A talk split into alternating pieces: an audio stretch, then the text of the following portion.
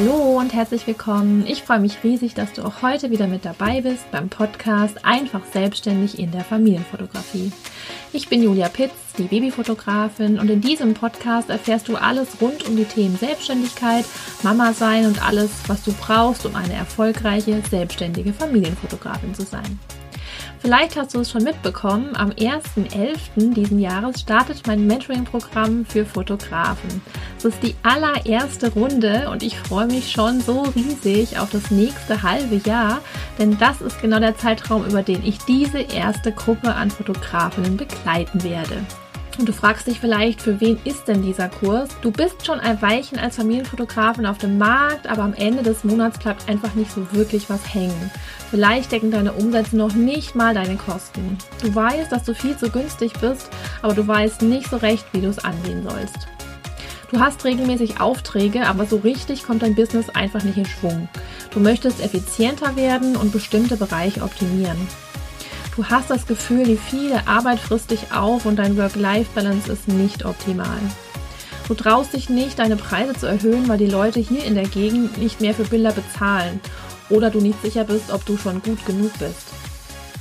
Oder du kommst einfach nicht ins Handeln. Dir fehlt der rote Faden, um endlich loszulegen und nach und nach die Dinge umzusetzen, die dich zu mehr Kunden und zu höheren Umsätzen führen würden.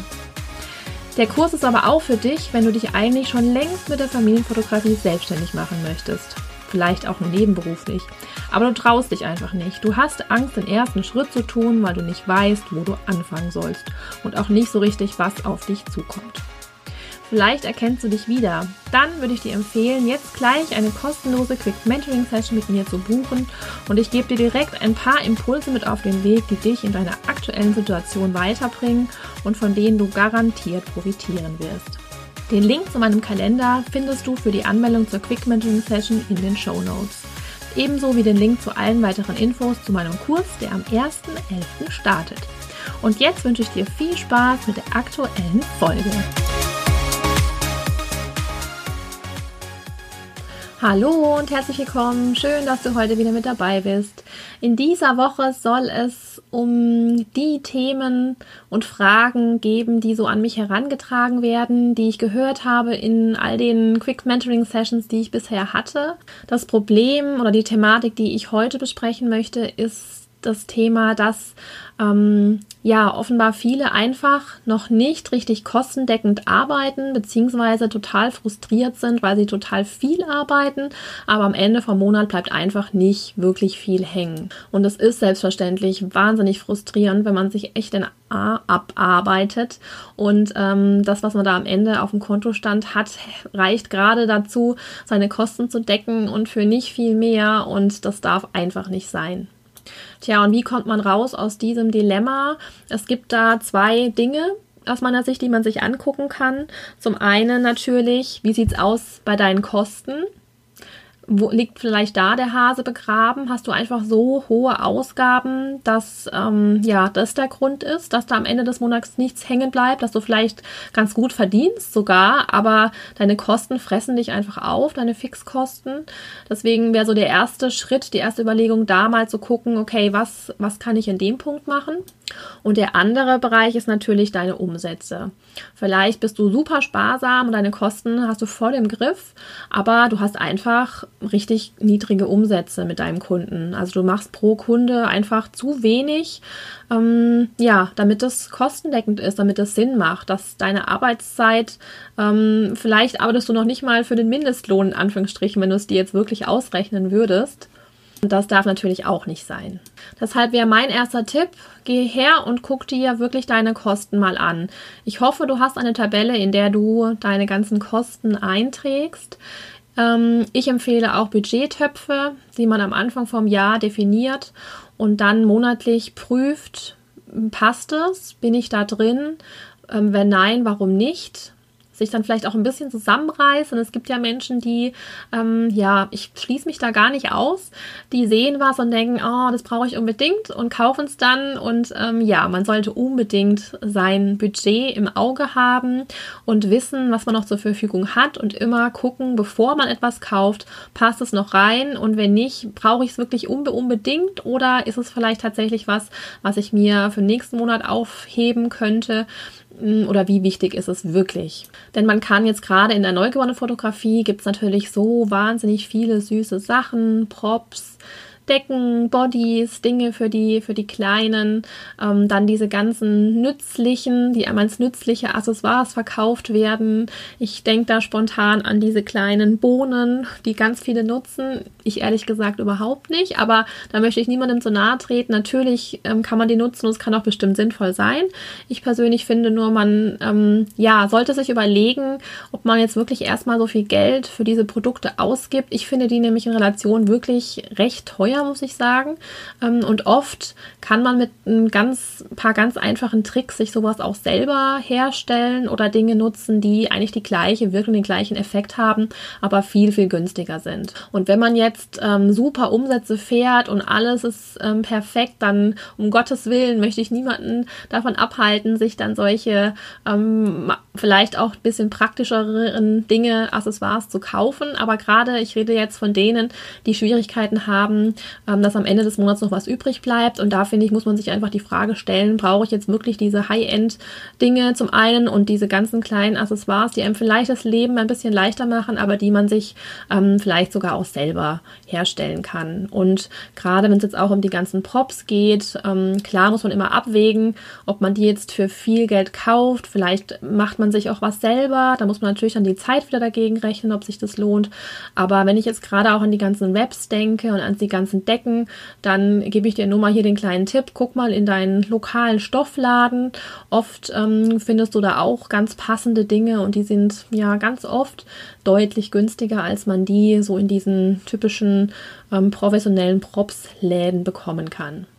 Ja, und wenn du das gemacht hast, also die, dir die Kostenseite angeguckt hast, dann geh mal auf die andere Seite, auf die Umsatzseite und da empfehle ich, sich wirklich mal anzugucken, was müsstest du denn pro Kunde umsetzen, damit deine Kosten A gedeckt sind und B, damit noch was für dich übrig bleibt. Überleg dir, was möchtest du ähm, im Monat haben am Ende vom Monat, was soll da auf deinem Bankkonto noch da sein, nachdem deine Kosten gedeckt sind und wenn du da anfängst zu rechnen, dann kommst du eigentlich ähm, ja, ganz einfach. Das ist natürlich ein bisschen vereinfacht ähm, kalkuliert, aber trotzdem glaube ich, hilft es schon mal, so rum zu denken und dann zu gucken, okay, was müsste ich eigentlich pro Kunde umsetzen? Und jetzt habe ich schon in meinen Sessions gehört, ja, aber was mache ich denn, wenn ich da jetzt überhaupt ähm, noch überhaupt nicht bin? Ich kann doch jetzt nicht mal kurz äh, meine Preise verdreifachen. Dann sage ich nein, auf keinen Fall. So ist es auch nicht gemeint. Es ist eher so gemeint, dass du mit dieser Berechnung einfach schon mal eine Idee hast, wo soll die Reise denn hingehen? Und du siehst dann einfach mal, wie weit du davon entfernt bist und kannst dich dann quasi an die Arbeit machen, dich dahin zu bewegen. Denn ich finde, zuerst kommt mal so die, das Wissen, die Erkenntnis, das Aha, da müsste ich eigentlich sein, damit sich das alles eigentlich für mich rechnet. Und dann bist du im Kopf ganz anders. Dann arbeitest du ganz anders, dann gehst du ganz anders mit deinen Kunden um, ähm, bist vielleicht ein bisschen raus aus dieser, oh, aber ich möchte ja meine Preise nicht so hoch machen. Nee, wenn du mal siehst, siehst, was du eigentlich umsetzen musst, dass es für dich passt, dann denkst du da anders drüber. Denn am Ende ne, muss jeder leben. Natürlich muss dein Kunde leben, aber du auch. Und ähm, wenn du viel dafür arbeitest, dann hast du das auch verdient, einen fairen Preis dafür zu verlangen. Denn wenn am Ende für dich nichts übrig bleibt, was bringt das denn dann?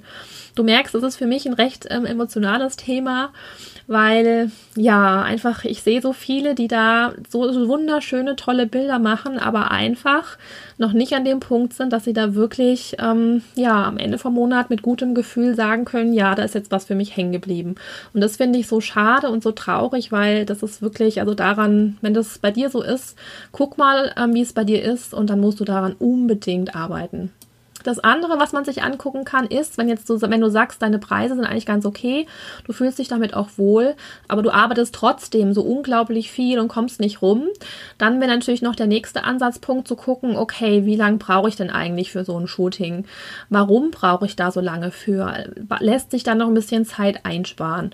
Und da kommt dann das Thema Routinen und Workflows ins Gespräch, das ich ja auch schon mal angesprochen habe. Da gibt es ja super viele Dinge, die man ähm, optimieren kann und da einfach ähm, dann ein bisschen effektiver zu werden. Und wenn sich deine Zeit reduziert, auch dann ist ja schon mal was gewonnen. Wenn, dann ist dein Stundenlohn zumindest gestiegen, obwohl du deine Preise nicht erhöht hast, wenn du schneller wirst.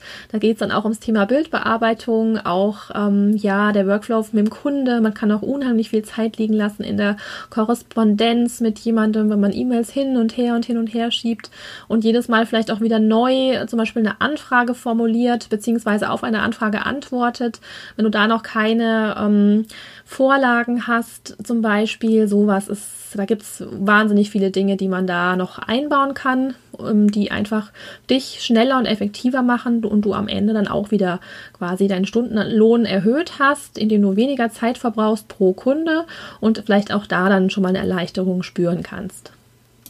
Ja, und wenn du jetzt das Gefühl hast, oh, das alles trifft irgendwie total auf mich zu und ich würde super, super gerne da noch mehr drüber erfahren und hören, wie ähm, ich das vielleicht mache, dann kann ich dir nur sagen, melde dich noch ganz schnell an zu meinem ähm, Mentoring-Programm, das am 1.11. startet. Und ich freue mich riesig. Melde dich an, schreib mir eine Nachricht. Wir vereinbaren eine Quick Mentoring Session, um zu gucken, passt es für dich, ähm, was sind deine Themen und ähm, ja, schauen einfach, ob wir zusammenpassen und zusammenarbeiten können für das nächste kommende halbe Jahr. Ich hoffe, ich konnte mit diesen Ideen, Impulsen ein bisschen weiterhelfen, dich ein bisschen weiterbringen und freue mich, wenn du in der nächsten Folge wieder mit dabei bist. Bis dann! Danke für deine Zeit. Ich hoffe, dir hat diese Folge gefallen und du konntest etwas daraus für dich mitnehmen. In diesem Fall freue ich mich riesig, wenn du meinen Podcast bewertest. Dazu kannst du ganz nach unten scrollen und im Bereich Wertungen und Rezessionen kannst du ganz einfach auf die Sterne klicken, die du vergeben möchtest. Und das war's dann auch schon. Natürlich darfst du diesen Podcast auch sehr gerne mit anderen teilen und empfehlen würde ich dir außerdem, mir bei Instagram zu folgen. Du findest mich dort als die-babyfotografin-mentoring. Hier bekommst du nämlich nicht nur mit, wenn eine neue Folge online ist, sondern du kannst auch aktiv dazu beitragen, welche Themen ich in meinem Podcast behandle. Wenn du Fragen hast, Wünsche oder Anregungen, dann kannst du mich super gerne auch auf Instagram anschreiben. Ich freue mich auf dich.